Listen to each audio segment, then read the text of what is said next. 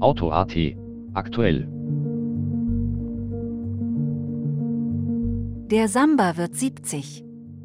Hippies haben ihn geliebt, doch schon vor 70 Jahren wurde die Sonderausführung des Bulli auf der IAA in Frankfurt vorgestellt. Der Samba gilt als Krönung des VW Bulli und ist mehr als Kult. Der Luxus-Reisebus im Kleinformat fasste acht Personen und bekam den Namen von den Fans als Spitznamen, bis Volkswagen ihn sogar offiziell verwendete. 100.000 wurden gebaut, heute gibt es nur noch wenige, die viele hunderttausend Euro kosten. Der Histocup brachte endlich wieder Rennatmosphäre auf den Asphalt nach Spielberg. Die besten Fotos vom Red Bull Ring sowie ein Porträt einer erfolgreichen Fahrerin bringt Oldtimer-Fotograf Herbie Adamek jetzt ganz frisch auf der Website von auto.at.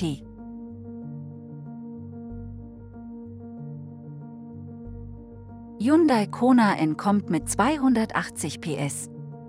Damit spurtet der Fronttriebler in nur 5,5 Sekunden auf 100 km pro Stunde. Das Fahrwerk wurde speziell auf die hohe Motorleistung abgestimmt. Der sportliche Auftritt des Kona N wird durch zahlreiche spezifische Designelemente unterstrichen, darunter ein Kühlergrill im Wabendesign und ein doppelter Heckflügel.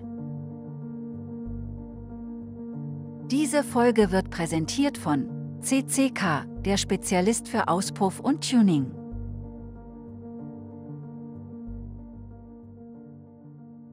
Mehr dazu gibt es jetzt auf auto.at.